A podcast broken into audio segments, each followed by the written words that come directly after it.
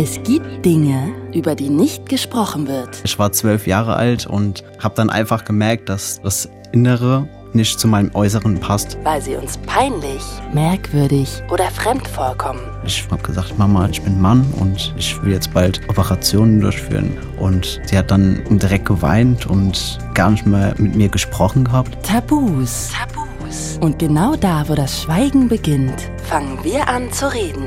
Der erste Sommer äh, werde ich nie vergessen, wie ich dann einfach so im Schwimmbad lag und ich habe mich so frei gefühlt, das war unglaublich.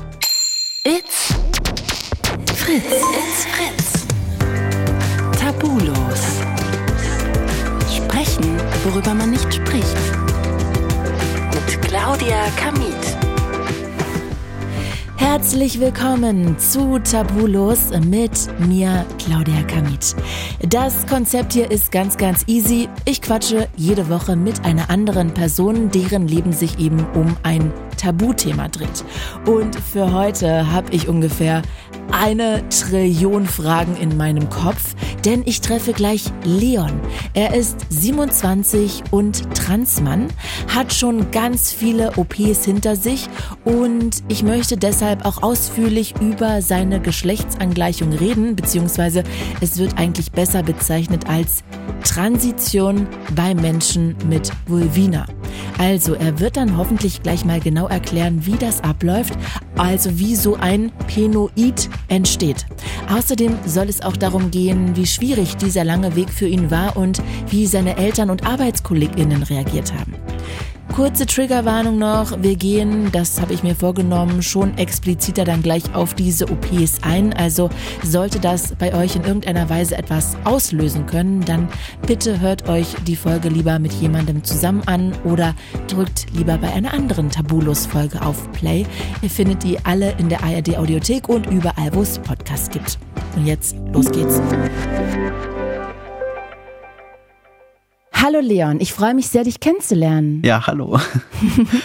du, ich würde gerne mit dir deine Reise so ein bisschen nachzeichnen. Ist es überhaupt okay, wenn ich es Reise nenne oder wie würdest du das bezeichnen? Also es passt eigentlich so mit Reise, ja. Mhm.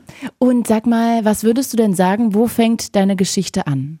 In der Pubertät oder wo würdest du sagen, fängt die an? Meine Reise hat relativ spät angefangen. So im Kindesalter habe ich ganz normal als Kind mich verhalten. Also es war alles voll, völlig normal. Und so erst ab zwölf Jahren habe ich dann gemerkt, dass ich doch irgendwie anders bin als andere Mädchen. Ähm, ja, meine Haare habe ich dann abgeschnitten nach und nach und ja, und dann mit 14 Jahren habe ich mich dann geoutet, dass ich auf Frauen stehe und habe mich aber trotzdem nicht so wohl gefühlt gehabt und dann mit 17 Jahren habe ich dann das erste Mal das Wort ähm, Transgender gehört. Leon, lass uns mal noch mal da, ein bisschen kurz verweilen. Ja? Lass uns mal direkt am Anfang vielleicht ah, okay. noch mal anfangen. Ja, ja, weil ich kann mir vorstellen, es hören auch einige zu, die vielleicht genau an der Stelle gerade sind und vielleicht auch nach Parallelen suchen. Und ich habe immer das Gefühl, dass das auch so für mich der große Wunsch ist, dass dieser Podcast auch so ein bisschen Leuten hilft, die vielleicht an der gleichen Stelle im Leben gerade stehen, wie du vielleicht damals so, ne? Ähm, magst du mal erzählen, wie das war, als du gemerkt hast vielleicht oder als dir bewusst wurde, dass dein Äußeres nicht zu deinem Inneren passt? Also wie alt warst du da? War das ein bestimmter Tag? Kannst du dich noch daran erinnern? Und ja, wie war das? Ich weiß jetzt nicht genau, wann das genau war, aber ich war zwölf Jahre alt und habe dem Öfteren mal vorm Spiegel gestanden und habe dann einfach gemerkt, dass mein Körper, also das Innere, nicht zu meinem Äußeren passt. Und das habe ich dann ja mit zwölf dann gemerkt gehabt. Und da fing dann so das Rattern an. Also ich habe mich immer gefragt, was ist das? Also ich habe mich dann immer gewundert, okay, bin ich irgendwie krank oder irgendwie, ja, ich weiß nicht. Also ich konnte auch selbst nicht mit jemandem drüber sprechen, weil man hat überhaupt keinen Angreifspunkt so gehabt oder wo ich hingehen konnte. Es war ganz schwierig. Also ich konnte auch mit keinem drüber reden. Und ich meine, was will man da sagen? Also man steht vor dem Spiegel und fragt sich, okay, das Innere passt nicht mit dem Äußeren zusammen, aber was ist genau? Mhm. Jetzt ist das vielleicht eine total dumme Frage, ja? Dann bitte verzeih. Aber hattest du das Gefühl, dein Äußeres und Inneres passt nicht zusammen oder hattest du das Gefühl, du bist irgendwie, du bist doch nicht wirklich ein Mädchen, du bist doch ein Junge? Also was war so Kann man das differenzierter beschreiben, dieses Gefühl? Oder war das einfach sehr diffus und total überrollend? Es war eigentlich so, dass ich nur vorm Spiegel stand und halt gewusst habe, okay, das passt einfach nicht. Also das Innere passt einfach zu meinem Körper nicht. Also ich habe gesprochen und habe auch gemerkt, meine Stimme passt nicht zu mir. Ähm, klar, mit zwölf Jahren ist man ja in der Pubertät und da verändert sich ja noch nicht so viel an der Stimme bei, also männlichen Pubertät, aber es passt einfach nicht. Also das Innere mit dem Äußeren hat einfach nicht so gepasst. Mhm. Hast du dich da sehr einsam gefühlt oder welches Gefühl hattest du so? Ja, also ich war sehr, sehr einsam damit, weil, wie gesagt, ich konnte nicht mit jemandem darüber sprechen, weil ja, das Thema war halt damals noch nicht so, wo man halt sagen konnte, okay, man spricht darüber oder die wissen darüber Bescheid. Keiner wusste halt, was los ist. Deswegen habe ich das so ziemlich in mich hineingefressen und habe mich dann einfach so ja, mich so gegeben, wie die Gesellschaft mich halt dann auch so mhm. ja, wahrnimmt. Hast also dein inneres geleugnet? Also ich habe mir sehr viel Gedanken gemacht um andere und mein Leben so war immer perfekt gewesen, aber es gab halt so Punkte, wo ich dann für mich alleine war und dann einem gemerkt habe, okay, irgendwas stimmt nicht mit mir. Etwas stimmt nicht mit dir, das ist ja aber auch irgendwie bedrohlich. Klar, also das oder? macht auf jeden Fall was mit einem und man fühlt sich da auch irgendwo einsam aber ähm, nur mit mir selbst jetzt. Also ich habe dann nur mit mir selbst mhm. vereinbart, okay, ich fühle mich jetzt einsam mit mir selbst, aber ich wusste ja damals nicht mit zwölf Jahren, was ist mit mir los und deswegen habe ich einfach ganz normal so weitergelebt und Klar. einfach das getan, was ich eben für gut empfand und ja, meine, total nachvollziehbar. Meine Eltern haben mich auch da total unterstützt, also wenn es um Haare abschneiden geht oder die haben mich auch alles machen lassen. Dann fing es halt allem an, dass ich Männerklamotten angezogen habe, ähm, Boxershorts getragen habe oder ja, Sachen, die mir halt eben gefallen, einfach angezogen und ja. Und wie alt warst du da? Also das war ab zwölf Jahren so. Ab zwölf hast du auch schon dann die Haare abgeschnitten und die anderen Klamotten angezogen? Ja, also mit zwölf hat so angefangen nach und nach. Also ich hatte schon lange Haare. Ich hatte Haare bis zum Po fast. Ähm, mhm. Und dann ging die halt so nach und nach halt eben ab. Und so mit 14, 15 habe ich halt dann schon so diese Surferfrisur gehabt und mhm. ja. Und äh, wie ging, also war das für deine Eltern so komplett unkompliziert? Klang ja so, ne? Wie war es für deine Familie allgemein und wie war es für deine Schüler oder deine Mitschüler? Was hast du so für Reaktionen bekommen darauf? Also von meinen Eltern her, also die haben gar nichts dazu gesagt. Also mhm, cool. Die haben einfach nur gesagt, okay, Hauptsache du bist glücklich und mach das, was dir gefällt. Aber es gab halt schon so einen Punkt bei meiner Mutter zum Beispiel, dass bei der Konfirmation, dass ich halt eben ein Kleid anziehen musste und das wollte ich halt eben gar nicht und ich habe mich so unwohl gefühlt. Mhm. Ähm, aber es hat sie auch gemerkt gehabt. Aber ich habe es für sie halt eben angezogen. Mhm. Ich meine, die Leute kannten mich ja um der, den weiblichen Namen und da war das halt ziemlich schwer, dann äh, für mich zu vereinbaren, dass ich jetzt mich total männlich gebe und die Gesellschaft sieht das halt anders. Also die Gesellschaft sieht dann, okay, äh, ich bin weiblich, äh, ich muss jetzt Frauenklamotten anziehen. Und das war halt damals mhm. sehr, sehr schwer für mich, ja. Mhm. Das glaube ich. Wahrscheinlich auch jedes Mal oder auch bei der Konfirmation wahrscheinlich, wenn du dann unter eigentlich ja deinem falschen Namen auf die Bühne gerufen wurdest, oder? Das ist ja jedes Mal ein bisschen wie Salz in die Wunde streuen, könnte ich mir vorstellen. Also mit dem Namen her habe ich eigentlich nicht so Probleme gehabt, weil ich eben noch nicht wusste, ah, okay. was mit mhm. mir so ist. Verstehe. Aber so allgemein, ich weiß nicht, wann war die Konfirmation? So mit 13, 14 hat man die so. Ich glaube 14, und, ja. Mhm. Genau, mit 14 so. Und da war halt auch schon die Zeit, dass ich mich eben geoutet habe, quasi, dass ich auf Frauen stehe und ja, aber trotzdem halt dieses Kleid da anziehen musste. Das fand ich halt auch irgendwo komisch. Aber meine Mutter wollte das einfach so, weil es eben Klischee ist. Also bei mhm. der Konfirmation, ja. dass die Männer halt Anzüge anziehen und halt die Frauen Kleider. Und sag mal, was, jetzt hast du ja gerade schon mal kurz vorher verraten gehabt, dass du erst mit 16 eigentlich so richtig dann ähm, ja auf den Fachbegriff gestoßen bist. Was hast du dann mit 14 gedacht irgendwie? Was, welches diffuse Gefühl, welche Schublade hattest du denn da für dich? Also da war für mich klar, ich stehe auf Frauen bekleide mich männlich, aber habe doch dennoch meine weiblichen Pronomen benutzt, äh, meinen Namen benutzt. Aber es war doch komisch, weil ich mich trotzdem nicht zu 100% wohlgefühlt habe Mhm. Also das heißt, du hast da eigentlich gedacht, du bist quasi lesbisch. Ja, also da war dann der Stand, okay, ich bin lesbisch, ja. Und wie ging es dir zu dem Zeitpunkt? Wie war es in der Schule? Weil ich meine, gerade Kinder können ja echt ätzend sein. Äh, in der Schule ist ja man ja auch oft Mobbing ausgesetzt. Wie war das so bei dir? Also mit Mobbing habe ich jetzt gar nichts zu tun gehabt. Also meine Freunde, Gott sei Dank, haben mich einfach so genommen, wie ich bin. Cool. Es wurde nicht doof geguckt oder überhaupt gar nicht. Aber Sehr für cool. mich selbst habe ich mich so ganz unwohl gefühlt natürlich, ja. Mm, jetzt hast du ja gerade gesagt gehabt, dass du dann auf das Wort Transgender das erste Mal mit 17 gestoßen bist. Magst du uns mal mit zu diesem Tag zurücknehmen? Was genau war das? Was ist da passiert?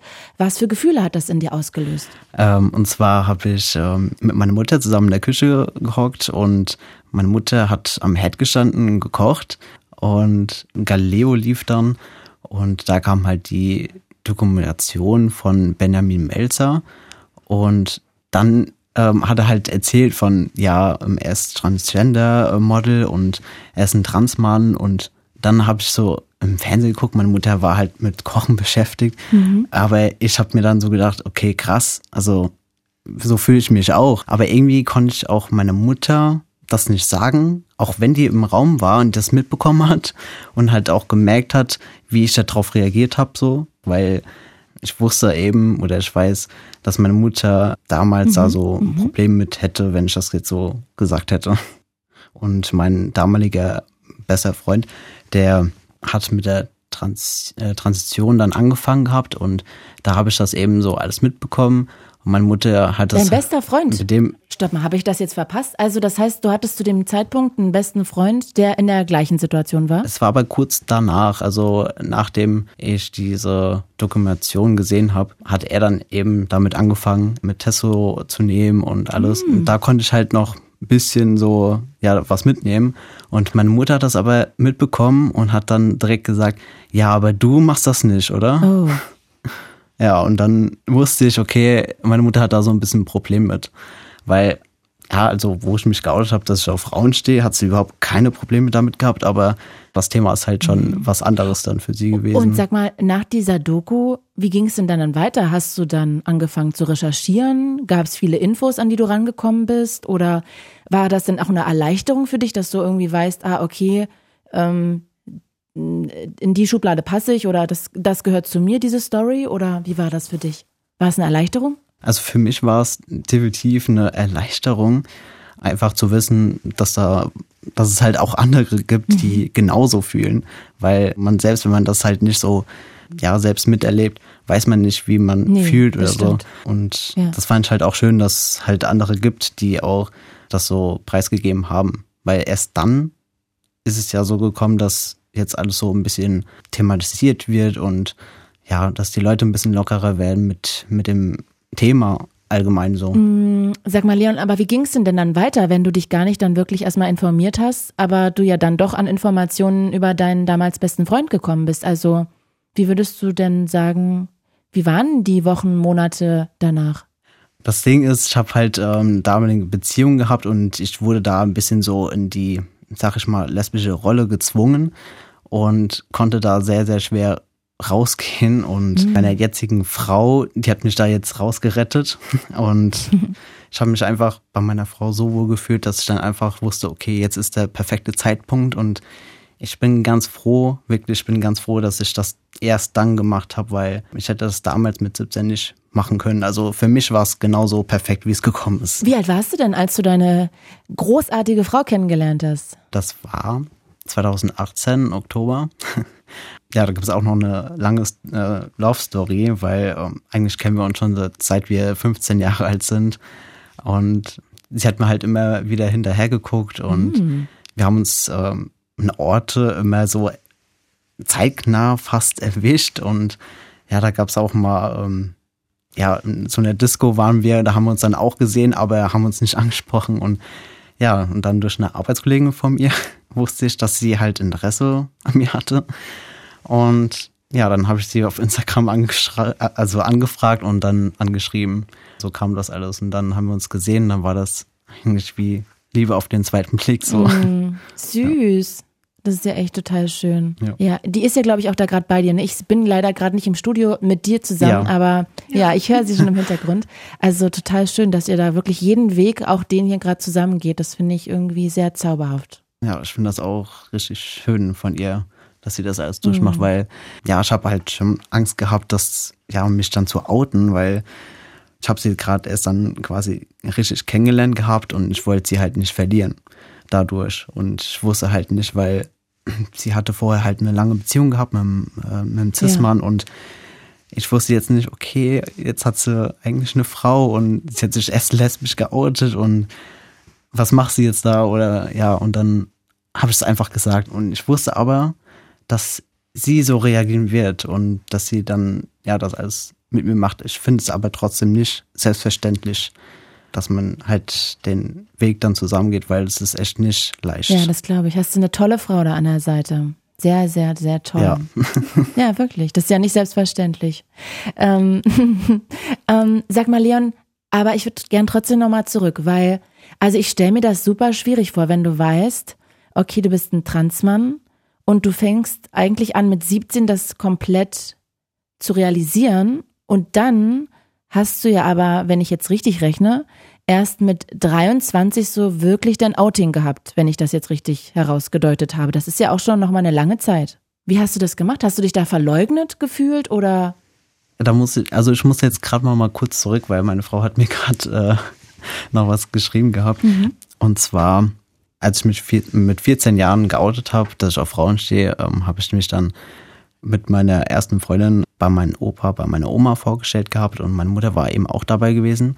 Und mein Opa hat es leider so gar nicht verstanden gehabt, ähm, wie meine Mutter sowas ja machen könnte oder akzeptieren könnte. Und das war halt dann auch nochmal so ein Punkt, wo ich dann so, ja, mich dann einfach nicht getraut habe, weiterzumachen oder halt zu wissen, okay, das ist halt so ein Weg, das halt auch nicht leicht ist. Also ja, und ich wollte eben diesen perfekten Zeitpunkt halt nutzen. Klar, dieser perfekte Zeitpunkt gibt's nun mal nicht, aber für mich war es einfach richtig, erst mit 23 mich zu outen.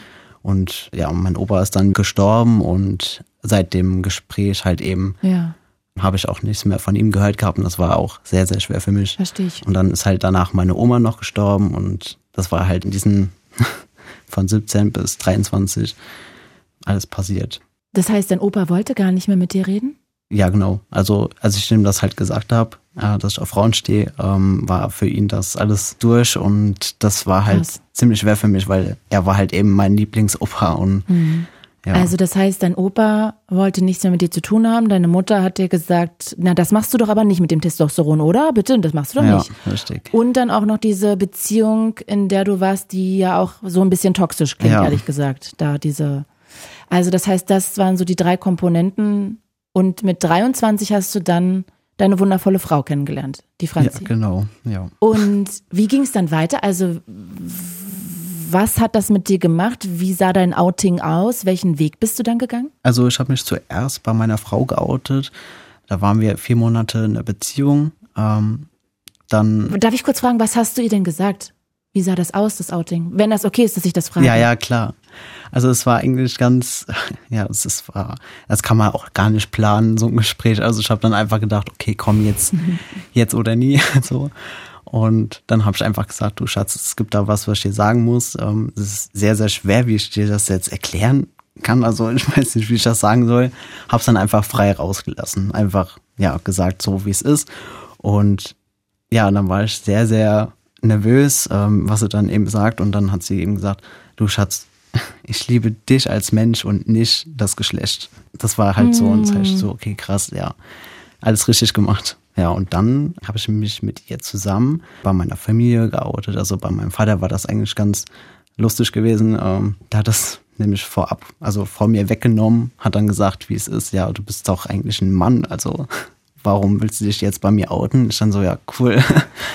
ja, also mein Vater und ich, wir hatten halt ähm, in der Zeit ein Haus gebaut gehabt und ähm, wir hatten da eben halt eine sehr, sehr starke Bindung gehabt, aufgebaut. In dieser Zeit hat er eben gemerkt gehabt, dass was mit mir nicht stimmt. Also der wusste einfach, ich bin ein Mann und Punkt. Ja, und das hat er in diesem, in diesem Zeitraum, wo wir halt das Haus gebaut haben, Schön. so krass gemerkt und dann hat er es einfach so von mir weggenommen so und ich habe schon fast also ich habe geweint weil ich dachte okay krass wie reagiert er jetzt ja und dann ähm, hat er gesagt ja du bist doch ein Mann und das war dann voll die Erleichterung Ja, das glaube ich.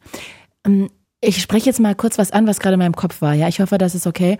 Aber mir bricht es so ein bisschen immer gerade wieder das Herz, dass ich das Gefühl habe, oh nein, dass du das sagen musst, weil du jetzt schon, ich glaube, zum zweiten Mal gesagt hast, dass mit mir was nicht stimmt.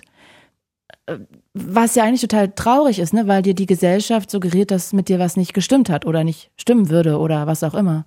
ja Geht dir das stimmt. auch so, dass das traurig ist? dass man ja dass man sich halt immer noch so outen muss also man outet sich ja auch quasi nicht dass man hetero ist oder Ja. so also dieses ja das finde ich auch irgendwie Wie ging es denn dann weiter nach deinem Outing mit ähm, dir? Also welchen Weg bist du dann weitergegangen?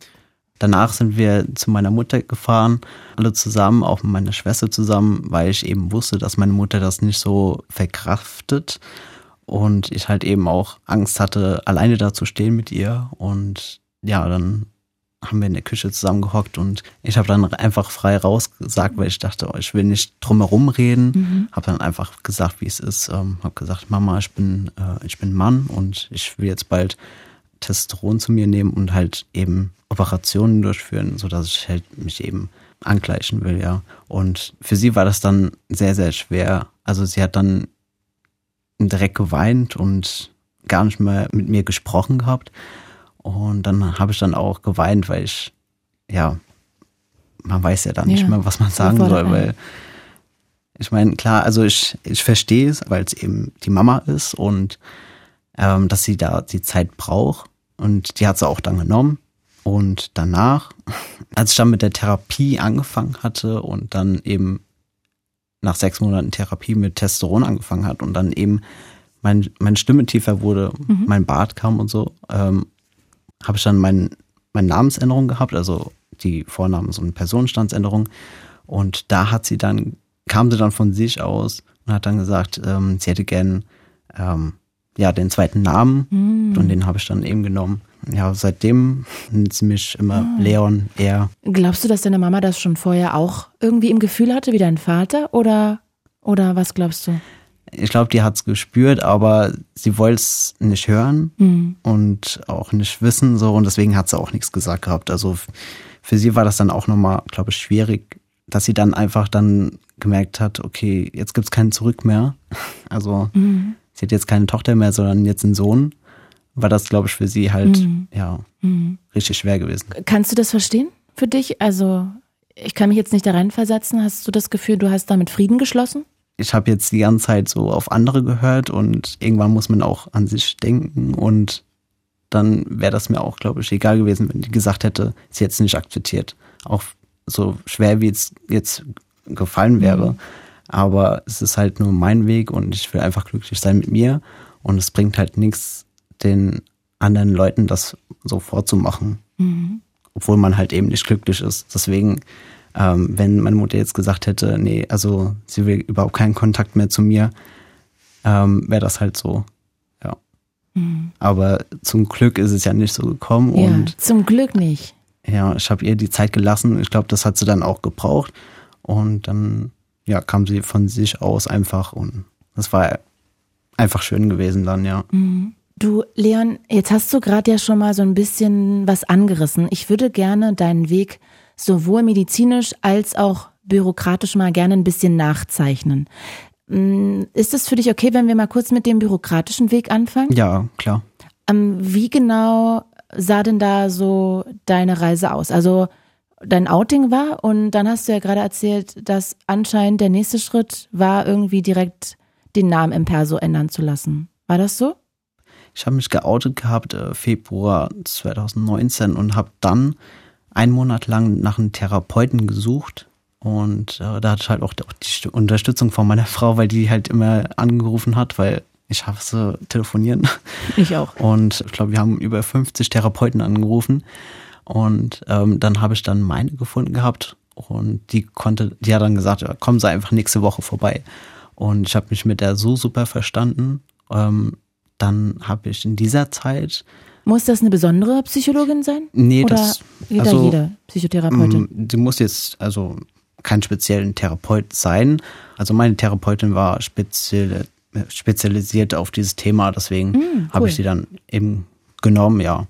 Und, und nach zwei Monaten Therapie habe ich dann mein Vornamens- und Personenstandsänderung äh, beantragt und genau, dann ging es eigentlich schon los. Also ja, da muss man halt äh, Gutachten machen und äh, meine Therapeutin war mein erste Gutachten und dann habe ich noch einen gestellt bekommen vom Amtsgericht, äh, wo ich nochmal hin musste, aber das war eigentlich ganz okay, weil ich habe schon echt vorher äh, Gespräche, also ich habe was gehört ähm, von verschiedenen Gutachten, dass die irgendwelche Fragen stellen, die richtig unangenehm wären, aber bei mir war das Gott sei Dank nicht so, dass ich da irgendwie Aber was fragen die denn da so? das sind halt so Fragen wie, ja, ähm, wie haben Sie Geschlechtsverkehr ähm, oder ob man auf einen, ob man einen Fetisch hat oder so. Also ich meine, das ist ja also gar nicht relevant. Also Ja, wollte ich gerade fragen, was kann man daran ablesen? ja, das habe ich auch nicht verstanden. Also ja. Okay, weird. Aber Gott sei Dank habe ich jetzt solche Fragen nicht gehabt. Ähm, aber ähm, genau, das Gespräch ging dann eigentlich so 20 Minuten lang. Und genau, die zwei Gutachten werden dann zum Amtsgericht geschickt. Und dann wird, kriegt man nochmal eine Einladung. Und dann kriegt man den Beschluss nach Hause geschickt. Und damit kann man halt eben seinen Namen ändern. Ja. Und sag mal, die beiden Gutachten, was hat, ist der äh, Sinn? fünf- darf, darf ich ganz kurz Ja. fragen, was ist der Sinn von den ganzen Gutachten von den beiden, dass die dir bestätigen, dass das der richtige Weg ist und du das am Ende nicht bereust? Genau. Also die Gutachten sind halt dafür da, dass die sich halt eben sicher sind, dass ich eben trans bin. Und das ist einfach nur eine Sicherstellung, dass es halt eben so ist, wie es ist. Und dass die halt vom Amtsgericht eben das halt als Vorlage nutzen. Und so ein Gutachten hat schon so 20 Seiten. Äh, Das ist halt schon echt extrem viel. Also man muss da wirklich von Anfang an bis, also von Kind auf bis jetzt aktuell alles sagen. Alles offenbaren. Also das ist halt schon echt richtig Krass. intim auch. Also ja, richtig persönlich. Ja. Das Ganze ähm, hat fünf Monate gedauert. Also es, es ging eigentlich. Also ähm, man wartet halt schon so ein oder zwei Jahre. Also es, je nachdem ist unterschiedlich. Aber bei mir ging es relativ schnell zum Glück, dass ich ähm, zeitgleich, wo ich den Beschluss hatte, ähm, mit Testosteron anfangen konnte. Und das war halt auch nochmal schön gewesen. Ah, das heißt, du musstest erst sozusagen diese Gutachten haben, dann den Namen ändern und dann durftest du erst mit Testosteron anfangen. Nee, das kann man, also das hat damit nichts- zu tun gehabt. Also ich hätte Ach das so. auch schon viel früher machen können mit der Namensänderung. Der rechtliche Weg hat mit dem medizinischen Weg halt äh, nichts zu tun. Also die Gutachten selbst braucht man auch nicht für Testosteron. Okay. Ähm, da braucht also beim, äh, bei Testosteron braucht man halt eben nur dieses Schreiben vom Therapeuten, dieses Indikationsschreiben Mhm. und halt eben einen Endokrinologen, ähm, der das dann alles macht. Genau, Endokrinologe, das ist jemand, der die Hormone, den Hormonhaushalt Genau. untersucht. Ja. Ähm, du, ich habe auch gelesen, es steht endlich ein Entwurf für das Selbstbestimmungsgesetz fest. Hoffentlich tritt das dann kommendes Jahr auch in Kraft. Das soll im Prinzip ja Transmenschen in Zukunft ja den Weg leichter machen, dass sie ihren Namen und ihr Geschlecht im Perso ändern können. Ja. Ähm, als du das gelesen hast oder davon erfahren hast, und ich bin mir sicher, das hast du, hat dich das auch erleichtert? Was hat das mit dir Ähm, gemacht? Also ich bin da irgendwie zwiegespalten. Ähm, jeder hat ja so seine eigene Meinung dazu. Mhm. Ähm, ich persönlich finde es ganz gut, dass man halt dafür nicht mehr zahlen muss, weil ich meine, ich habe auch 1200 Euro für meinen Namen bezahlt. Ach echt? Nur um den ändern zu können? Genau. Wow. Ja, und das zu entlassen ist halt auch schon eine gute, ja, gute Sache. Ja. Aber ich persönlich würde halt noch ein Gutachten machen. Weil ich finde, also dieses, man kann zum Standesamt hingehen und einfach seinen Namen ändern, ähm, sein Geschlecht ändern. Und das ist halt so, dann kann es halt jeder machen. Und ja, das ist halt ein bisschen leichtsinnig, sag ich mal. Okay, also du findest wichtig, dass das auch begleitet wird, therapeutisch quasi ein Stück weit. Ja. Ja, finde ich schon, ja. Mm, Dann lass uns doch jetzt mal gleich weiter den medizinischen Weg gehen, den du da auch hinter dich bringen musstest. Wann hast du denn angefangen mit Testosteron? War das, das er, der erste Punkt oder was kam noch? Nee, das war der erste Punkt, Testosteroneinnahme. damit habe ich angefangen in Oktober 2019. Jetzt muss ich gerade überlegen, ja, 2019. Mhm. Ja, da habe ich dann meine erste Spritze bekommen und das war schon ein schönes Gefühl. Also ich muss schon sagen, äh, ich war sehr, sehr aufgeregt und wusste halt nicht, ob das weh tut oder weil das halt eben ein Gesäß halt reingespritzt wird und Aua. ja. Aber es war ganz okay. Mhm.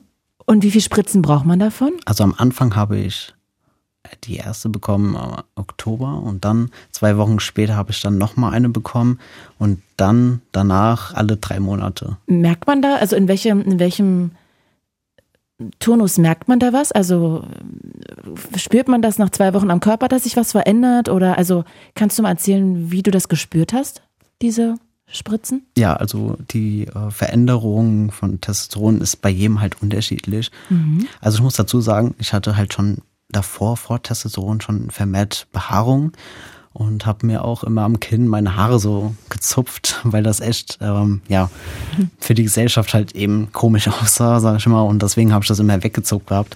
Und dann hat meine Frau gesagt, Schatz, lass doch einfach wachsen. Und dann habe ich einfach wachsen lassen. Mhm. Und deswegen habe ich dann durch die erste Testosteronspritze schon so nach drei Monaten hat dann eben Bart angefangen, also so ganz leichte Härchen. Also das kann man sich ja, das kann man auch kein Bart nennen, aber halt so weiche Härchen kamen da und aber so am Körper selbst hat sich halt auch schon viel geändert. Also meine Periode hat ausgesetzt direkt nach dem nach einem Monat. Mhm. Das war, fand ich halt echt cool so, weil das, das ja. braucht man halt gar nicht so. Ja, verstehe ich, was du meinst. Ja, und was hat sich noch so geändert? Die Stimme hat sich erst relativ spät verändert. Also die ist erst nach fünf, sechs Monaten tiefer geworden, äh, was mich auch ein bisschen belastet hat, weil ich meine, Bart war, also die Härchen im Gesicht waren da, aber die Stimme halt noch so hoch. Mhm. Und ich hatte echt eine hohe Stimme und deswegen habe ich auch sehr, sehr ungern gesprochen. Also die Gesellschaft hat dann gesehen, okay, ich habe Haare im Gesicht und haben gedacht, okay, ähm, ist ein Typ und dann sage ich was und dann so, nee, Entschuldigung, oh Gott, Sie sind ja eine mhm. Frau. Oh. Also das hat mich mhm. schon ein bisschen aufgeregt. Aber es ist halt diese Phase zwischen Anfang Testo und dann halt die Veränderung. Das ist halt schon eine Phase, wo man halt durchmacht. Das, ja. Und wie ging es dir psychisch in der Zeit? Ja, also ähm, ist halt so eine zweite Pubertät, ne? Also Aggressionsprobleme. Also ich hatte da wirklich äh, Stimmungsschwankungen. Ich kam mit mir selbst gar nicht klar. Also ja, mit meiner Frau war das auch sehr, sehr schwierig. Äh, ja, wir haben auch tagelang nicht miteinander gesprochen, ähm, weil ich erstmal selbst mit mir klarkommen musste. Äh, ich wollte sie auch damit nicht so belasten. Mhm.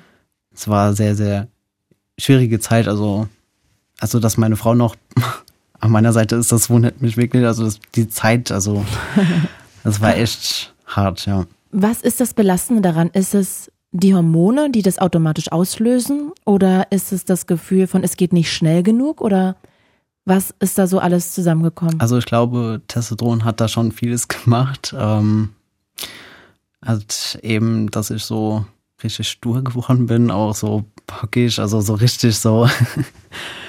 Aber so, also man hat dann schon so gemerkt, okay, ich will jetzt weiter und ich will jetzt weitermachen mit den OPs und wir hatten immer was zu tun. Also wenn, wo ich die Testosteronspritze bekommen habe, ging es direkt weiter. Da haben wir alles fertig gemacht für die Kostenübernahme, also die Beantragung bei der Krankenkasse für die OPs.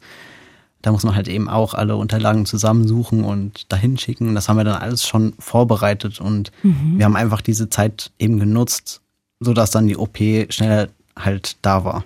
Mhm. Ja. Wie war das denn zu dem Zeitpunkt eigentlich, als du schon diese ersten Spritzen bekommen hattest, aber noch keine OP?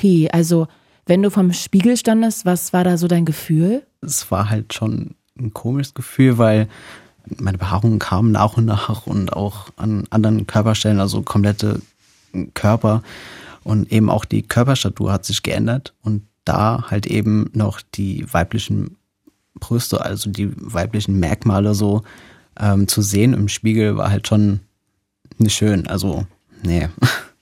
Gerade so ein Teambereich ist halt schon so für mich schwer gewesen, aber ja, das ging jetzt. Also es war jetzt nicht so, ähm, dass ich so eine krasse Dysphorie habe. Ähm, okay, ich habe gedacht, also ich habe mich in das Thema eingelesen und ich weiß auch, was Geschlechtsdysphorie ist, aber vielleicht erklärst du es, weil du es, glaube ich, besser erklären kannst. Also unter Dysphorie versteht man, dass man Probleme hat mit seinem Körper. Also man lässt sich ungern oder überhaupt gar nicht an Körperstellen anfassen. Und Dysphorie kann man ja auch so verstehen, dass man zum Beispiel auch kein, ja, wenn man zum Beispiel das Gesicht nicht männlich genug ist oder die Hüfte zu stark betont ist, dass man da halt eben auch Problemstellen hat mhm. am Körper selbst. Mhm. Ja, du hast es total schön erklärt. Also ich glaube, jetzt können damit alle was anfangen. Äh, aber ich hatte dich unterbrochen. Du wolltest, glaube ich, eigentlich noch was anderes sagen, als ich da mit der äh, Geschlechtsdysphorie kam. Bei mir war das, also die Dysphorie, ähm, nicht so stark. Mhm. Ähm, meine Frau wusste ganz genau, wo sie mich eben anfassen durfte. Also wir haben auch darüber schon vorgesprochen gehabt, weil es halt äh, für mich auch wichtig ist. Und meine Frau hat das auch schon ein bisschen vorab genommen, hat dann gefragt, hier, äh, mhm. sag mir Bescheid, äh, was darf ich machen, was nicht. Und das fand ich halt auch, auch gut. Aber so an sich, wenn ich mich im Spiegel betrachte, äh, betrachtet habe damals, hatte ich echt nicht so krasse Dysphorie, weil ich fand mein Körper schon an sich ähm, nicht zu weiblich. Also, also man hat auch damals so gemerkt, auch meine weiblichen Brüste, das hat gar nicht so zu mir gepasst. Also es war auch keine weibliche Brust, sondern eher auch schon ins Männliche, weil eben die Behaarung schon da ist und es halt so ein bisschen bedeckt war.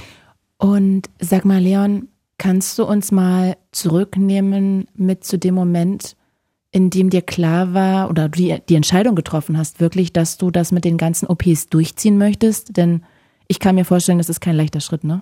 Ja, also von mir persönlich war es direkt von Anfang an klar, dass ich alle Operationen äh, machen möchte. Also von Mastektomie, also die Brustabnahme, bis hin zum Erektionsprothese, also wirklich alles. Ähm, das stand von vornherein fest. Also da gab es auch nicht so, nee, ich mag jetzt einfach nur die Mastektomie haben und dann ist Schluss, sondern wirklich alles. Also mhm. ähm, ich meine, jeder kann selbst entscheiden, wie man weit gehen möchte mit den Operationen.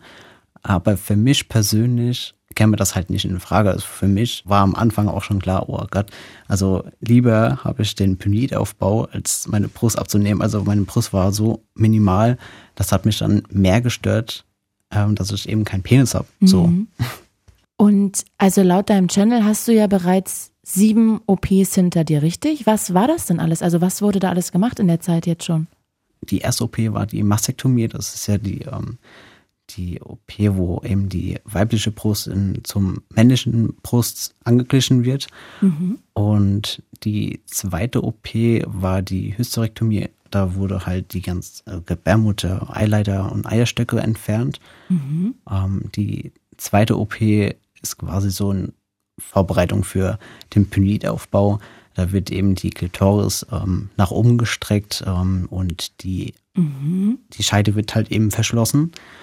Und danach, die vierte OP war dann der Penoidaufbau. Kannst du kurz nochmal erklären für alle, die davon keine Ahnung haben, was Penoid ist und was es bedeutet, dass, ja, dass, dass man den aufbaut? Vielleicht kannst du es noch ein bisschen erklären. Also unter Penisaufbau versteht man, dass der Penis eben rekonstruiert wird von, von der eigenen Haut. Also ich habe das jetzt von, vom rechten Arm entnommen. Also da wird halt eben so ein Hautlappen entfernt und das quasi so zusammengerollt, dass es eben ja vom Bild her auch einem Penis entspricht.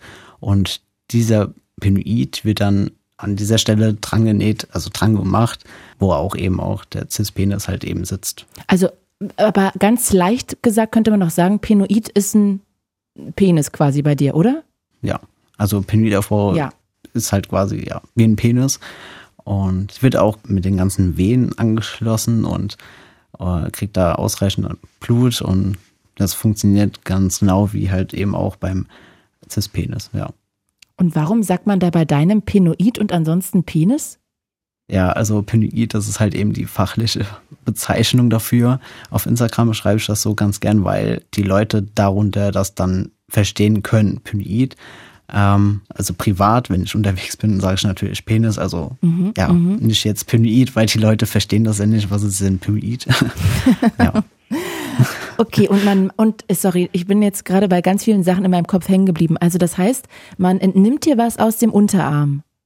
Genau, also quasi so ein Hautlappen, genau, ja. Und eine Arterie wird äh, noch entnommen, dann wird Nerven und Venen werden entnommen und das alles dann eben auch angeschlossen. Also zusammen an die Klitoris und dann wird das an der Leiste ähm, miteinander verbunden. Also mit der Arterie und das Blut eben da durchläuft. Ganz ja, da kommen wir ja später. Also das ist jetzt ja nur der Penoidaufbau. Ja, an sich, weil der ist ja nur, das ist ja nur Haut, ja. Und da ist ja noch gar nichts äh, drinne, also an Festigkeit und so.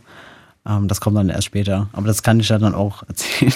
Ja, wenn du möchtest, erzählst sehr gerne, weil also äh, wahrscheinlich ähm, hört ihr das jetzt alle gerade gar nicht im Hintergrund, aber Franzi hat immer ganz tolle mit Ideen und ähm, fügt gerade immer noch so Sachen mit ein. Also du kannst auch gerne, wenn du möchtest, Franzi mal kurz vors Mikrofon setzen, wenn ähm, sie das erklären soll, ist mir auch total recht. Also ich ja, sag's nur mal, wenn ihr das wollt. Ich kann ja noch mal die einzelnen Schritte jetzt noch mal weiterführen. Also wenn wir jetzt beim Penidaufbau waren, würde ich dann einfach die nächsten Schritte sagen ja. und dann kann vielleicht Franzi noch was dazu sagen. Oder? Gerne. Also das heißt, auf jeden Fall merken wir uns, also Gebärmutter haben sie entfernt, dann ähm, äh, Scheide hast du gerade, glaube ich, auch gesagt, ähm, mhm. geschlossen, glaube ich, hast du es formuliert, wenn ich richtig noch das im Kopf habe. Ja. Ähm, die Haut aus dem Unterarm, daraus haben sie dann den Penoid geformt und eine Arterie auch noch raus, das angeschlossen an die Vulva Irgendwas wurde auch noch gestreckt und ja, wie ging es dann weiter? Also ich finde es, ich, ich hoffe, es ist okay, dass ich das frage, aber ich finde es gerade sehr interessant. Ja, also ähm, dann geht's weiter mit der Eichelnachbildung. Also die Eichel wird dann quasi so geformt wie beim Cis-Penis. Also Aha. die wird dann von der eigenen Haut, also von Penoid-Haut, so abgeschliffen und wird dann eben so gerollt, dass es eben eine Wulst ergibt. Und genau, das sieht dann quasi aus, also es sieht dann so aus, wie ein Cispenis eben beschnitten ist. Ah, ah so kann man es okay. erklären. Ja. Und ähm, genau, dann werden noch der Hodenaufbau, die großen Schamlippen werden nach oben versetzt und quasi als Hoden so gebildet und dann eben auch so verschlossen. Also die großen Schamlippen werden miteinander vernäht, also zusammengenäht und bei der nächsten OP erfolgt dann auch der Harnröhrenanschluss, weil meine jetzige Harnröhre, also ich ähm, uriniere eben noch unten raus, ähm, wird dann mit dem Penoid zusammen angeschlossen, sodass ich halt quasi vorne dann raus urinieren kann. Ah, und jetzt machst du das noch quasi wie ich? Ja, genau. Also und genau, da haben sie eben so ein Loch gemacht noch ähm, und da mm. genau. Und die OPs kommen jetzt noch. Sieben hast du hinter dir. Wie viel kommen noch? Die, wo ich jetzt gerade erklärt habe, das ist die nächste, wo jetzt kommt. Mhm, mit dem Harnröhrenanschluss. Genau. Und die letzte OP, das wäre dann die Erektionsprothese. Das ist halt quasi, also die Erektionsprothese ist quasi so ein Schwellkörperersatz, weil eben ah. im Penit selbst ist ja keine Festigkeit drin. Mhm. Und mit dieser Erektionsprothese kann man dann quasi Geschlechtsverkehr haben. Also ich kann es ja ein bisschen erklären so. Und zwar hat man dann so ein Ventil in dem einen Hoden sitzen und wenn man da drauf drückt, geht dann die Kochsalzlösung in diese Zylinder rein und dann steht er quasi. Und wenn man halt eben keinen Bock mehr hat, dann kann man eben wieder draufdrücken auf so ein Ablassventil und dann geht die Kochsalzlösung wieder zurück in so ein Reservoir, also der sitzt unterhalb von der Bauchdecke und genau. Und das ist aber immer die gleiche Kochsalzlösung, die musst du nicht irgendwie auffrischen, nachfüllen oder? Genau, das ist, das ist dieselbe Kochsalzlösung, ah, ja. ja. Wow, was alles möglich ist, ist ja krass, ne? Ja. Und, Unfassbar. Und dann wird halt eben noch in dem einen Hoden noch, kommt dann so ein Hodenimplantat rein. Ah ja, weil du nur einen quasi aus diesem Unterarm geformt hast. Nee, also die, also die Hoden sind ja die, äh, die Schamlippen quasi. Ja. Und das Ventil von der Pumpe sitzt ja in dem einen Hoden und das in dem anderen Hoden ist ja dann quasi leer. Und da haben sie halt, so. da machen sie halt eben dieses Hodenimplantat rein. Mm, okay, verstehe. Und sag mal, ich habe jetzt noch ganz viele Fragen. Erstmal, das klingt unfassbar schmerzhaft. Wie, ich möchte jetzt gar keinem Angst machen, der vielleicht auch diese Entscheidung ähm, vor sich herschiebt gerade oder der das auch machen möchte, aber ich muss die Frage einmal stellen. Wie schmerzhaft war es denn? Also ich muss sagen, ähm, von Schmerzen her, also die Mastektomie, also die, die Angleichung an die menschliche Brust war überhaupt gar nichts, also da habe ich überhaupt keine Schmerzen gehabt. Die ähm, Hysterektomie, also die Entnahme von Gebärmutter und allem, mhm. ähm, habe ich echt unterschätzt. Also da hatte ich echt die meisten Schmerzen, also das war echt nicht ohne. Mhm. Und dann die OP vor dem Penidaufbau, das war auch gar nicht schmerzhaft. Also ich muss also generell allgemein bis jetzt noch keine Schmerzen, außer eben die Hysterektomie. Ja. Aber ansonsten habe ich keine Schmerzen. Also, also ich kriege ja auch mit so bei anderen Leuten und es ist immer unterschiedlich. Also die Leute haben da Schmerzen oder da. Also ich glaube, das ist auch von Körper zu Körper nochmal unterschiedlich, wegen den Schmerzen, also Schmerzempfinden eben. Und ja. ist denn die nächste OP die letzte OP? Nee, also ich habe noch zwei OPs dann. Ah, okay. Und sag mal, wie ist das mit deinem Unterarm, die Narbe? Äh, stehst du dazu oder ist es blöd oder bist du darauf stolz? Also ich habe ähm, schon vorher gesagt, dass ich gern äh, meinen Arm tätowieren lassen möchte, weil es war halt schon so ein Thema für mich, weil mhm. ich habe schon vorher überlegt gehabt, okay, ich mache den Penoidaufbau. Also den Penoidaufbau kann man eben vom Unterarm nehmen oder vom Oberschenkel. Mhm. Und da war eben das Thema für mich halt, okay, ich möchte an erster Stelle eigentlich einen Oberschenkel, aber das war halt nicht machbar bei mir, weil ich eben zu viel Unterhautfettgewebe habe und der eben dementsprechend zu dick wäre und das wäre halt mega unrealistisch. Und deswegen habe ich dann eben den Arm genommen, weil es ästhetischer aussieht. Und aber ich stehe tatsächlich zu meiner Narbe. Also ich finde die jetzt auch nicht so schlimm, krass dunkel. Also es ist schön hell geworden. Ich meine, die wird jetzt noch ein bisschen heller mit den Jahren. Aber ich denke, dass ich so in drei, vier Jahren äh, was drüber tätowieren lassen werde. Sprechen dich denn Leute darauf an? Auf der Arbeit ziehe ich immer noch diesen Kommissionsstrumpf an. Über den Sommer jetzt auch noch, weil die halt noch so frisch ist und ich will jetzt nicht so viel Sonne drauf geben. Mhm. Aber ja. auf der Arbeit habe ich jetzt, glaube ich, nur einen gehabt, der gefragt hat, was das ist. Aber ansonsten fragt eigentlich keiner, nee. Wissen die denn, dass du ein Transmann bist? Auf der Arbeit, ja, also die alten, äh, wo da jetzt gearbeitet haben, aber ich meine, es gibt ja noch neue, die dazukommen. Mhm. Und ich hatte halt am Anfang noch so einen Handschuh dran und das hat man halt eben auch gesehen, wenn ich eine Jacke anhatte.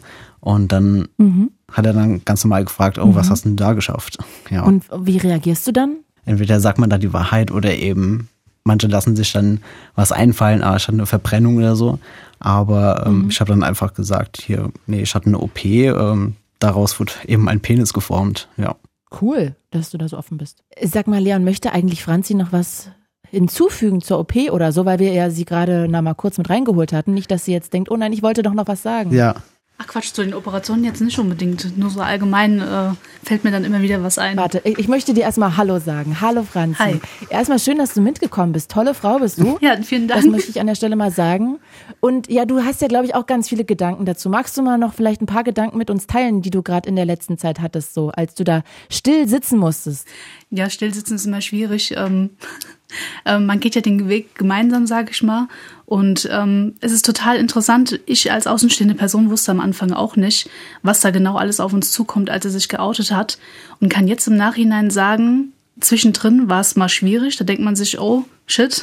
Am Anfang dachte man noch so, ja, das zieht man jetzt zusammen durch, das ist kein großes Ding.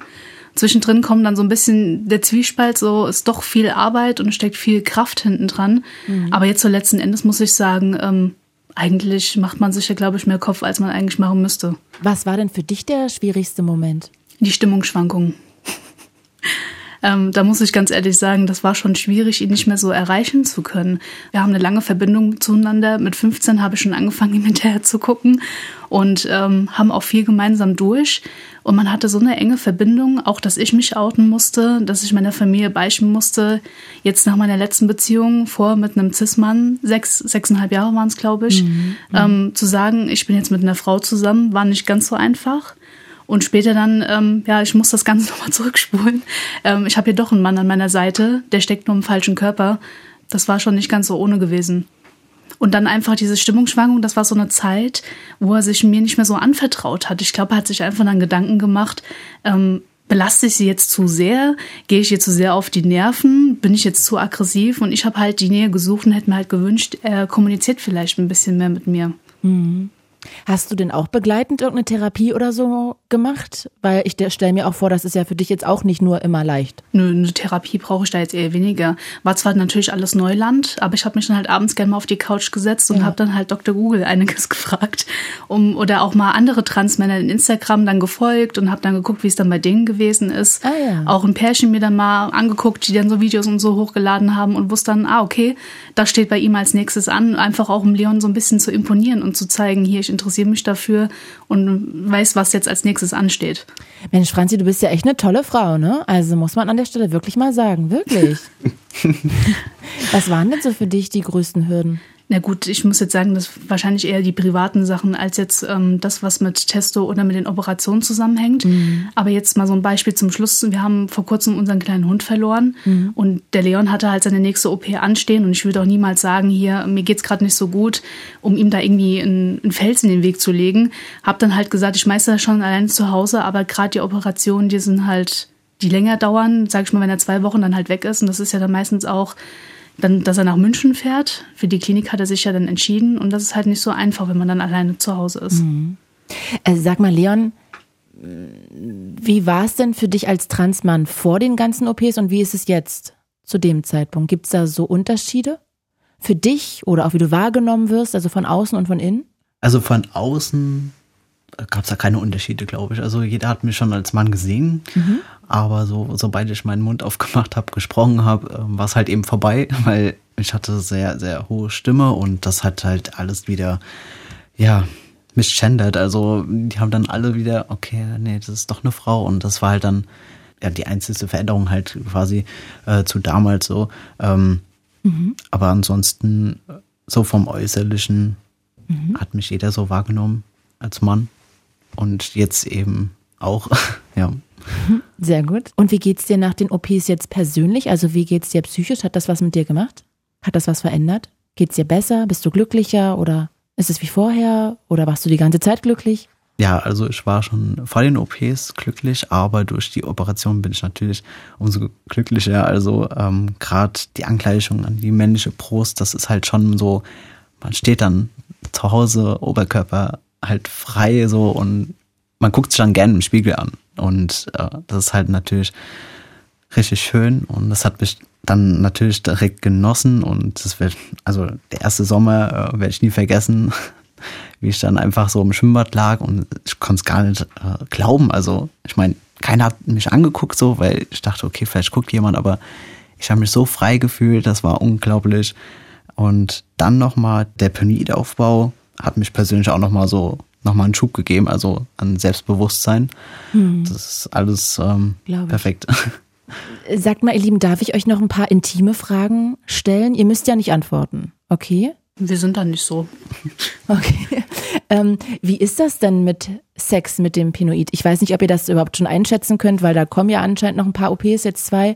Aber äh, ihr könnt ja, ihr werdet ja auch was darüber gelesen haben. Also geht das ganz normal? Also normal in Anführungsstrichen, normal gibt's nicht, ne? Aber äh, ist das, ja, ich hoffe, ihr wisst, was ich meine. Ich meine, man liebt ja den Partner und wenn man intim miteinander wird, fässt man sich, glaube ich, so oder so gerne an. Man möchte einfach, oder ich möchte halt einfach persönlich die Nähe von dir dann spüren, die Wärme und da ist mir eigentlich, ja, das hört sich vielleicht blöd an, aber im Grunde genommen egal, was dann eben da ist oder halt eben nicht. Mhm. Und ich habe das dann immer so genommen, wie es nach den OPs halt eben aussah. Und ich weiß nicht, ähm, ob du von der OP Clitpen hast ja vorhin so ein bisschen erklärt. Da wird die Klitoris ja zum Beispiel schon ein bisschen gestreckt. Und ähm, ja, es ist eigentlich wie so eine Art Mini-Penis. Und da fand ich halt auch total interessant. Und endlich konnte ich dann Leon auch mal anfassen, ohne dass er vielleicht sich ein bisschen unwohl dabei gefühlt hat. Und jetzt im Nachhinein mit dem Penoidaufbau muss ich schon sagen, dachte ich am Anfang, okay, krass, ich kann mir das gar nicht vorstellen aus dem Arm, dass da ein Penis geformt wird und muss einfach sagen, es ist immer wieder erstaunlich, was die Ärzte leisten, weil ich hätte mit diesem Ergebnis nicht gerechnet. Klar ist er noch, ähm, sage ich mal, sehr weich. Die Festigkeit kommt ja dann erst, wenn die Prothese drin ist. Aber dann gibt es so Hilfsmittel wie zum Beispiel, ähm, ja, wie beschreibe ich das ja, am besten? So, so Penishüllen. Genau. Ja. Wo der Penoid dann nachher drin steckt und ähm, die geben halt die Festigkeit und ich hätte es mir nie gedacht, aber der Sex funktioniert halt jetzt schon ganz normal, wie wenn nachher die Prothese da ist. Also eine Penishülle zieht man über den Penis und dann wird er dadurch härter. Genau, das ist quasi wie so ein wie so ein hartes Kondom, ne? Ja, also man dreht das eben auf links und dann ähm, setzt man das vorne an der Spitze an und dann zieht man das eben so runter wie ein Kondom. Mhm. Und dann wird er halt eben hart. Klar, der steht jetzt nicht so wie beim Cis-Mann, aber ähm, ja, so, dass es halt eben ähm, ja für ein paar Stellungen ausreicht. Also mhm. ja, es gibt halt ein paar Stellungen, die man halt nicht machen kann, aber ähm, ich denke mal, mit der Erektionsprothese wird das dann nochmal was anderes. Also da freue ich mich auch natürlich drauf, wenn ich die dann bekomme und endlich dieses Hilfsmittel, weil das ist halt eben auch nochmal auf Silikon, aber dennoch geht die Wärme von meinem Pynoid, also von meinem Penis, ähm, durch und Franzi spürt auch die Wärme, mm. aber ich denke mal, das ist auch nochmal für mich nochmal was komplett anderes, wenn die Penishülle weg ist und ich halt quasi ja. mit der Haut eben Franzi dann spüre so. Ja, und ich glaube, das ist nochmal was anderes wie diese Silikonhülle. Ähm, ist das für dich eigentlich komisch, ähm, so Sex zu haben mit einem Penis? Ich weiß nicht, wie es, wie es ist mit einem Cis-Penis. Ähm, das kann ich jetzt schlecht beurteilen. Aber, genau so. aber ähm, ja, ich, also ich habe es mir genauso vorgestellt und ich will das jetzt auch nicht mehr missen wollen. Da gibt's halt die Erektionstone ist jetzt bei uns, also bei Pynoid, äh, eine andere wie beim Cis-Mann. Beim Cis-Mann ist das ja so, dass vorne an der Eichel die Stelle ist, die Zone ist, wo der halt eben erregt wird. Mhm. Aber bei mir ist es halt eben so, dass es am Penoid-Ansatz ist, also direkt an der Basis, also ja, unten. Wobei das für mich wahrscheinlich äh, eine größere Umstellung ist, wenn man halt vorher mit Cis-Männern dann geschlafen hat und bei dir sieht es jetzt einfach genauso aus und ich vergesse das manchmal, dass da die Funktion halt, sage ich mal, genau anders umgekehrt halt eben ist. Statt an der Spitze halt eben am Stamm, wo dann halt die Stimulierung stattfindet und nicht eben, ja, andersrum. Aber ich muss sagen, ich habe trotzdem überall Gefühl in meinem Pynoid, also bis vorne an der Spitze. Auch erotisches Gefühl, aber dieses richtige Stimulisieren habe ich wirklich nur da, wo eben halt die Klitoris hochgestreckt wurde. Äh, da habe ich halt eben, ja, die er Erregung. Und kannst du so einen Orgasmus haben? Ja, also wie vorher auch vor der OP. Ähm, für mich persönlich ist es nochmal intensiver geworden, weil es eben jetzt ja, anders aussieht natürlich und man fühlt sich dann eben, also ich denke mal, das hat auch viel mit Kopf zu tun, Kopfsache. Voll. Aber voll. es ist halt viel schöner. Aber es ist trotzdem, also genauso ähm, der Orgasmus wie vorher auch. Wirklich, ja? ja? Also es ist gar nicht so schwierig. Okay. Wow. Nee, also ich habe es auch echt gedacht, dass es schwierig wird, aber ich, nee, im Gegenteil, glaube ich. Es ist äh, intensiver und äh, schneller eben wie, wie damals. Ähm, und Franzi, darf ich kurz fragen, wie ist es für dich? Ähm, also du hast gerade schon gesagt, ein bisschen eine Umstellung, weil die ähm, größte Erregung halt am Stamm ist und nicht oben an der Spitze, aber für dich ist es Ganz normal? Für mich ist es ganz normal. Spannend. Also ich sehe da jetzt auch gar keinerlei Unterschied. Also wie gesagt, ich hätte nicht damit gerechnet, wie er nach Hause kam. Ähm, ist schade mit Corona. Normalerweise war ich bei den ganzen Operationen immer gerne auch mit dabei. Mhm. Und da war halt wirklich dieses zwei Wochen, er hat mir dann Bilder geschickt und ich konnte es mir aber live so gar nicht vorstellen. Und wie er dann zu Hause war, habe ich gesagt, jetzt zeig doch mal, wie es dann halt jetzt aussieht. Und dann hat er die Hose runtergelassen und ich ja, und? war halt total perplex. Also ich kann es nur wirklich auch. Also super authentisch. Ja, also wirklich auch wie soll ich das sagen, ohne dass es bescheuert klingt, auch schön, so optisch. Ich habe mir die Haut ähm, jetzt vielleicht mehr angeschwollen vorgestellt oder mehr lila oder rot, mhm. auch an seinem Arm. Ich muss sagen, die Armnarbe, er hat eigentlich gar nicht so richtig davon erzählt, wie gut die mittlerweile aussieht. Und so muss ich auch von, schon von dem Penis sprechen. Also man sieht es eigentlich gar nicht mehr, dass da vor einem knappen Jahr, ist es jetzt her, da eine Operation stattgefunden hat. Und äh, Franzi, äh, sorry, dass ich das jetzt so frage, aber würdest du denn erkennen, ob das jetzt ein Penis von einem Cis-Mann oder äh, von einem Transmann ist? Ich habe sowas noch nie gesehen, deshalb frage ich. Ja. Sorry. Wenn die ähm, Prothese jetzt drin wäre, glaube ich, würde ich. Und die Eichel. Und die Eichel und die Hoden. Wenn, also wenn es fertig mhm. ist, glaube ich nicht, dass man mhm. da einen Unterschied erkennt. Crazy. Klar, Toll. wenn man von ganz nah guckt, also wirklich da so. Ja, gut. Aber von weiter weg geht zum Beispiel, äh, denke ich mal nicht, dass man da was sieht. Oder wenn man jetzt zum Beispiel in Sauna oder sowas geht, wenn man komplett fertig ist, zieht da, mhm. also guckt da auch keiner hin. Nee, mit der Lupe sitzt da keiner in der Sauna. Toll. Leon, kann man denn da eigentlich sagen, ähm, ich möchte 10 Zentimeter oder ich möchte 18 Zentimeter? Also wovon ist das abhängig? Die Größe kann man sich nicht aussuchen. Man kann halt nur die Größe äußern, also eher wünschen. Ah. Und ob das dann umgesetzt wird, können die halt erst in der OP genau sehen, weil die müssen halt gucken, wo die Blutbahnen laufen, also wie weit es geht. Und mhm. ähm, die müssen halt auch eben gucken, dass die Erektionsprothese, die später dann reinkommt, auch das hält. Also ja, es bringt halt nichts, wenn man, mhm. ich sag jetzt mal 18 Zentimeter hat, aber irgendwie nur 15 Zentimeter ähm, hart wird. Ähm, das bringt ja dann auch nichts. Aber die gucken halt schon, dass es auch zum Körper passt. Also die richten sich an die Durchschnittsgröße, das ist ja mhm. 13 Zentimeter und da halten die sich auch dran. Okay. Hattest du eigentlich mal überlegt, ob du die OP vielleicht nicht durchziehen möchtest, damit du noch Kinder bekommen kannst? Oder war das für dich eigentlich gar nicht in deinem Kopf?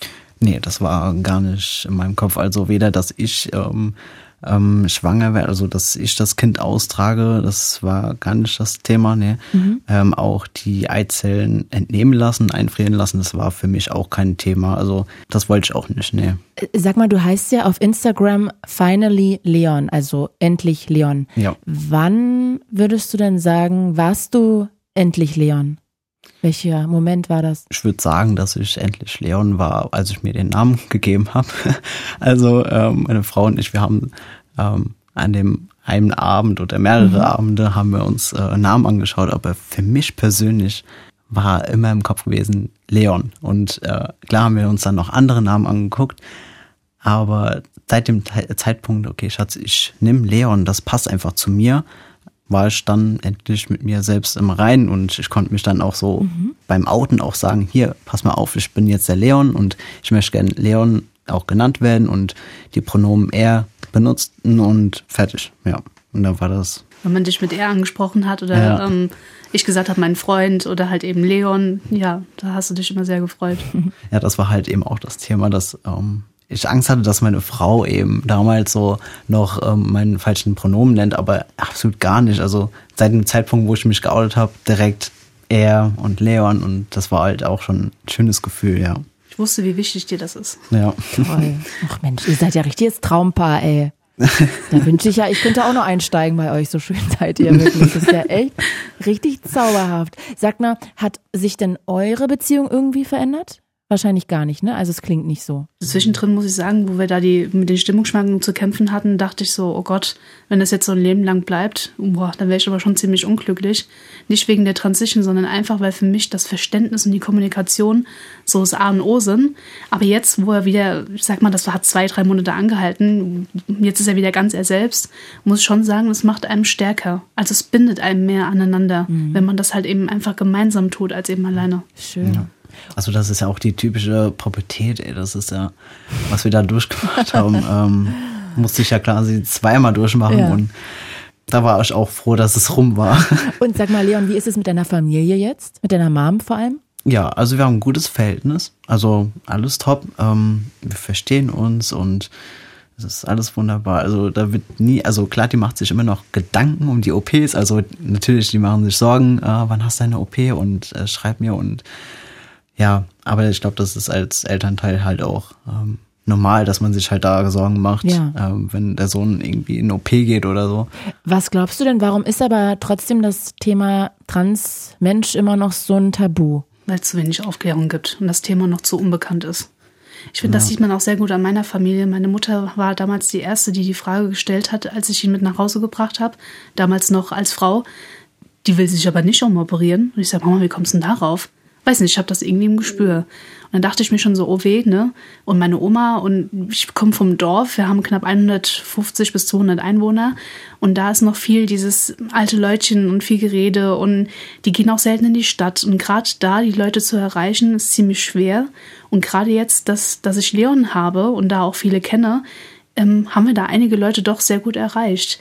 Auch so ein älteres Pärchen, ähm, und die finden das richtig gut, dass er das gemacht hat. Und irgendwie müsste man so, glaube ich, mehr die Leute, glaube ich, erreichen. Ja, mehr Aufmerksamkeit, also mehr Aufklärungsarbeiten machen und mhm. Meine Frau hat mich auch damals ähm, angesprochen, mit, äh, mit Instagram, auch mit meiner Seite das anzufangen, weil, ähm, wie gesagt, ich stand am Anfang komplett alleine da und musste mir alle Sachen irgendwie selbst äh, beibringen so. Und jetzt, wo ich dann eben die Seite gemacht habe und den anderen Leuten so helfen kann, tut das einen dann nochmal so richtig gut. Also gerade mhm. die Aufklärung ist egal, ob das jetzt andere Transmänner sind, Transfrauen oder äh, Freundinnen von Transmänner oder halt eben Personen, die sich einfach dafür interessieren. Ich finde das so wichtig, weil auch gerade die Personen, die nichts damit zu tun haben, die dann dadurch aufgeklärt werden, die wissen dann, ah, okay, so ist das. Und natürlich interessieren die das dann auch, wie das alles so dann abläuft und den können sie sich viel besseres Bild davon machen, wie das alles so ist. Weil ich finde, bei TikTok zum Beispiel kriegt man da auch sehr, sehr viel mit, dass es ähm, mit Hass und Hasskommentaren und keine Ahnung was. Aber die Leute, die wissen gar nicht, was dahinter so steht, also was wir selbst als Transpersonen alles mitmachen müssen, so, um den endlich ich selbst dann zu sein oder der Mensch zu sein, der man halt wirklich ist. Ähm, was man alles dafür aufnimmt, das ist halt schon schwer und man macht nicht einfach so eine OP oder mhm. eine Testosteron zu sich oder ändert einfach mal den Namen. Also ich finde allgemein, halt die Menschen müssten viel empathischer werden, ja. viel mehr in die Menschen hineingucken oder zu sehen, wie verletzlich jemand sein kann. Ich werde nie vergessen, wie der Leon vom Spiegel stand und mal Zusammenbruch bekommen hat, weil er einfach gesagt hat, dass fucking nochmal das, was er im Spiegel sieht, nicht mit dem übereinpasst, wie er sich fühlt. Mhm. Und ich, diejenige, die ihn lieben und kennengelernt hat, dann zu wissen, was für ein guter Mensch er ist, wie sympathisch, wie authentisch und wie viel er für andere macht, das das ist unheimlich schwer, das zu sehen, dass dieser Mensch einfach dann auch vorher kein Selbstbewusstsein hatte. Mhm. Deswegen auch mein Vorschlag mit Instagram. Es tat mir in der Seele weh, zu sehen, dass andere, die schon weiter waren, nichts an Informationen an ihn weitergeben wollten, um ihm irgendwie zu helfen, weil das dann wieder heißt, ach, nee, und Eifersucht und bei dem wächst der Bart schneller und bei dem geht das mit der Stimme. Und ich habe gesagt, hier, mach doch deine eigene Seite auf. Du siehst gut aus, du kannst gut mit dir reden, du bist sympathisch, du kannst bestimmt einige Leute erreichen. Und das ist das, was wir heute auch zeigen wollen. Auch ich habe immer wieder Mädels, die mich anschreiben, die dann irgendwie Hilfe brauchen, weil sie eben Angst davor haben, ähm, mhm. in der Beziehung um Transmann zu sein. Und man kann da einfach nur wirklich jedem auch die Ängste nehmen. Auch vielleicht auch nicht immer alles so schwer zu sehen mit Hassrede und viel ähm, Ungleichheit. Ich meine, auf der Welt kämpft, glaube ich, jeder so ein bisschen für sich selbst. Mhm. Und ich will auch nicht immer nur das Negative, oder wir wollen nicht immer nur das Negative zeigen, sondern auch viel das Positive. Also total schön. Sag mal, wenn wir gerade schon dabei sind, dann würde ich gerne noch abschließend wissen, welche Fragen werden denn da am meisten an euch herangetragen bei Instagram? Welche Fragen kommen immer wieder? Vielleicht kannst du ja mal so, ich weiß nicht, eins, zwei, drei kurz sagen und die beantworten. Ja, also die häufigsten, äh, wo kommen, sind, ähm, wo man hingeht, ähm, wie man was genau macht, also mit Therapeuten und wie man überhaupt anfängt. Und mhm. da sage ich halt auch immer direkt, such dir einen Therapeuten in deiner Umgebung, schau, ob da ein Therapeut äh, spezialisiert ist oder ein ganz normaler Therapeut. Das hilft dann auch den meisten schon weiter, ähm, wenn ich dann einfach so ähm, schreibe, wie ich das halt eben äh, durchgemacht habe ähm, und eben diese Reihenfolge eben so schreibe. Aber es kommen auch so Fragen wie speziell für OPs oder was für eine Klinik ich war, bei mir sind es, glaube ich, eher die Beziehungsfragen. Die Beziehungsfragen. Bei mir sind es immer viele Jungs, die dann sagen, ah, ich lerne gerade jemanden kennen, soll ich dann offen schon sagen, dass ich ein Transmann bin? Oder kann ich mit meiner Freundin, was kann ich machen, dass sie sich wohler fühlt? Und andersrum die Mädels genauso. Mhm. Kann ich meinem Mann irgendwie helfen? Oder ähm, wie war das bei euch? Habt ihr euch verloren? Ich habe Angst, dass die Beziehung in die Brüche geht. Und sowas kommt dann bei uns. Aber was würdet ihr denn sagen, wann, wann sollte man sich denn in Anführungsstrichen bei einem Date das erste Mal outen? Also ich habe gesagt direkt, weil ähm, ich weiß nicht, also. Ich bin eh so ein Mensch, Ehrlichkeit wert am ja. längsten. Ehrlich zu sich selber zu sein und ehrlich auch zu den Leuten zu sein, die man halt eben gern hat. Ja. Schön. Ja, ähm, Leon, Franzi, ich danke euch von Herzen, dass ihr euch so viel Zeit genommen habt und dass ihr auch das alles mit uns geteilt habt. Das ist ja auch nicht selbstverständlich. Von daher tausend Dank. Es war total interessant. Danke auch, dass ihr so offen wart, beide. Wirklich. Ich bin auch ein bisschen verliebt jetzt in euch. Ihr seid so toll als Paar. Ich finde, ihr seid ein richtiges gutes Vorbild. Vielen Dank. Danke. Dann danke ich euch sehr und ich ähm, ja, wünsche euch natürlich auch noch weiterhin alles Glück der Welt, auch noch jetzt mit den zwei OPs, die kommen. Ja, danke. Vielen schön, Dank. Ja.